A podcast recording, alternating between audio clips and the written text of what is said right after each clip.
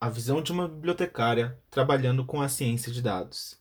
Texto publicado pelo Infoco no dia 11 de outubro de 2020 por Amanda Andrade, lendo para você Gabriel Justino. Amanda Andrade é graduada em Biblioteconomia pela ECA USP, com especialização em Gestão da Informação Digital pela FESP-SP e atua com desenvolvimento back-end na Cromai Tecnologias Agrícolas e cedeu essa entrevista para o Infoco para contar um pouco sobre a área de ciência de dados. Amanda, como uma bibliotecária fica sabendo e acaba trabalhando com a ciência de dados? Comecei a me interessar por desenvolvimento de softwares quando senti a necessidade de conhecer um pouco mais sobre os sistemas que eu utilizava nas bibliotecas e arquivos por onde trabalhei. Muitas vezes precisava acrescentar uma funcionalidade extra, mostrar a informação para o usuário de uma forma diferente ou simplesmente poder extrair relatórios mais personalizados. Eu gostava de conversar com as equipes de tecnologia para investigar essas possibilidades e muitas vezes acabava explorando outras funções que aquele sistema oferecia. Claro que às vezes eu ficava frustrada em não conseguir fazer essas mudanças sozinha, e isso me fez procurar iniciativas que ofereciam cursos de tecnologia para iniciantes. E o que te atraiu para trabalhar com a ciência de dados? Quando você começa a estudar tecnologia, você pode se deparar com alguns temas que servem de ponto inicial, como HTML, que é uma linguagem de marcação que usa tags para estruturar o texto, CSS, que é construção de estilos para documentos, banco de dados, que é o conjunto de informações registradas em arquivo e que possuem certo grau de relacionamento, e linguagens de programação, como Java, PHP, C++, Go, R, Python, entre outras. O ideal é que você conheça alguma linguagem de programação para entender também como funcionam os fundamentos de algoritmos. No meu caso, comecei estudando Python porque é a mais fácil de aprender e também porque tive a oportunidade de entrar em contato com a comunidade PyLadies em São Paulo. Me recordo também que em 2019 assisti uma palestra do professor Adilson Luiz Pinto, da Universidade Federal de Santa Catarina, promovida pelo CRB 8 de São Paulo, que abordou o tema O Bibliotecário na Era da Informação de Dados. A apresentação do professor sobre o contexto de produção e armazenamento em massa de dados me fez refletir sobre as possibilidades de gestão e disponibilização de informações. Tendo a informação como objeto de estudo, acredito que a biblioteconomia e a ciência da informação pode se apropriar da ciência de dados para tornar ágil alguns processos e, ao mesmo tempo, contribuir com a construção e consolidação de metodologias para dados. Bibliotecários têm uma vasta experiência na transformação de documentos em conteúdos pesquisáveis e fazem todo um processo para levar a informação mais relevante ao consumidor. A representação descritiva, indexação e classificação são exemplos de metodologias que facilitam a cooperação entre instituições e o intercâmbio de dados entre unidades de informação. Para mim, a ciência de dados veio para contribuir na indexação, descrição e gerenciamento dessas informações, mas agora em um contexto de produção e armazenamento exponencial. E você acredita que a ciência da informação contribui de alguma maneira com a ciência de dados? Acredito que a ciência da informação há anos contribui para a construção de uma rede de dados padronizados.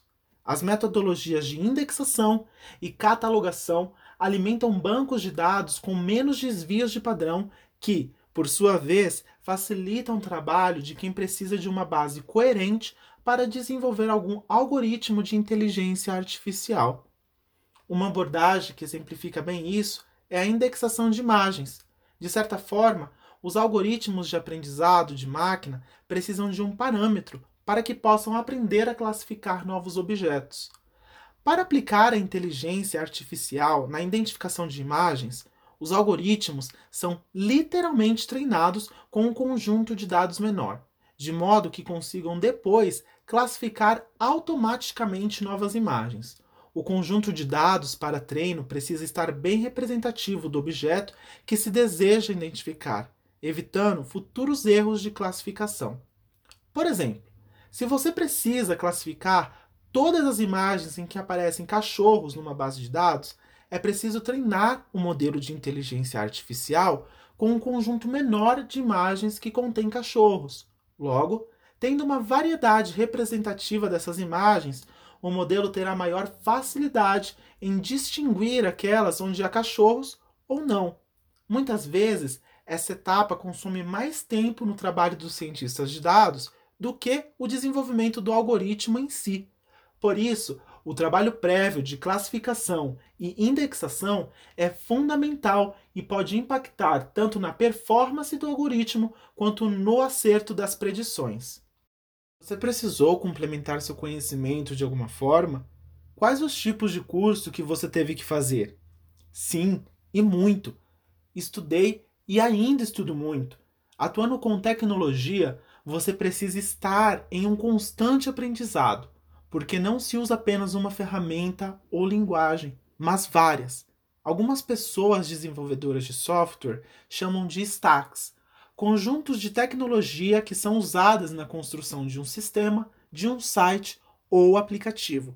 Você pode estudar conforme a necessidade de um projeto ou por motivação pessoal. Existem cursos para a maioria das stacks e muitos deles é possível fazer online. Há cursos pagos e gratuitos, além de muitos materiais e fóruns que ajudam a tirar dúvidas. Algo que é bastante presente na comunidade de tecnologia em geral é o compartilhamento.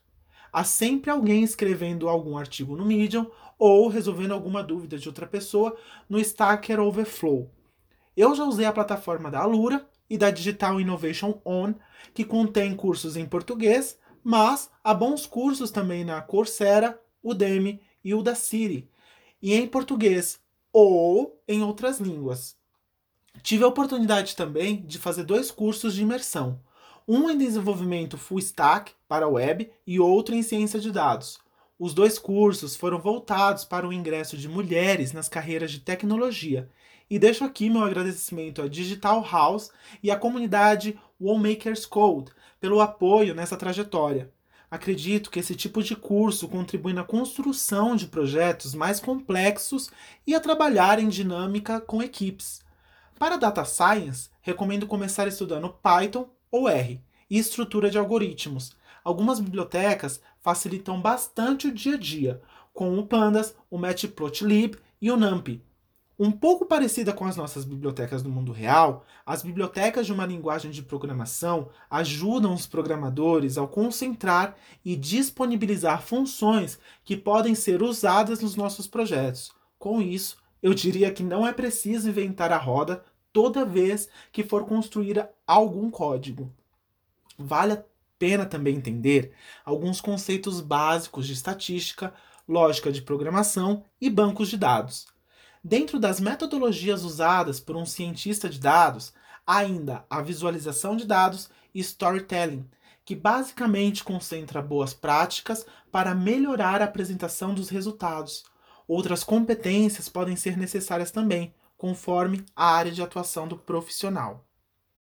E qual a principal vantagem em ter o conhecimento de bibliotecária e as experiências que você já possuía ao trabalhar com ciência de dados?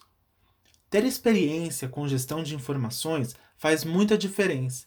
De certa forma, seu objeto de trabalho não muda, mas sim a forma como você aplica ferramentas e metodologias para interagir com a informação. Tive boas experiências com representação descritiva e indexação de documentos e, de certa forma, estava bem ambientada com esse trabalho mais voltado para a gestão de informações. Acredito também que a graduação e a experiência em uma área diferente das ciências exatas traz hoje mais pluralidade para as equipes de tecnologia. Nem sempre as soluções para os produtos tecnológicos são resolvidas puramente com lógica ou matemática. A maior parte das tarefas demandam criatividade e muitas vezes soluções simples e bem comunicadas. Como você citou a vantagem sobre os seus conhecimentos, qual foi a principal desvantagem em ser uma bibliotecária adentrando essa nova área? Eu não acredito que ter conhecimentos em biblioteconomia seja uma desvantagem em si. Pelo contrário, minha experiência profissional na carreira como bibliotecária me fez crescer muito em aspectos interpessoais. Entretanto, em certos momentos fui questionada e desacreditada por algumas pessoas ao comparar meu interesse por ciência de dados ou programação com a minha trajetória profissional. Há um senso comum que ainda imagina que todos os bacharéis de biblioteconomia trabalham apenas com bibliotecas e que os bibliotecários passam o dia todo lendo. Adquirindo essa experiência com tecnologia, aprendi duas lições. Não há limite de idade para se aprender novas coisas e é fundamental praticar, praticar e praticar. Assim como escrever, desenhar, dançar e cozinhar, as primeiras tentativas podem não ter bons resultados, mas a prática e o treino ajudam muito no desenvolvimento de competências. Hoje, superada essa barreira do questionamento e da síndrome do impostor, tenho orgulho de atuar com o desenvolvimento de software para uma startup que promove soluções com inteligência artificial. E caso você queira tirar mais dúvidas dessa área com a Amanda, você pode segui-la no LinkedIn.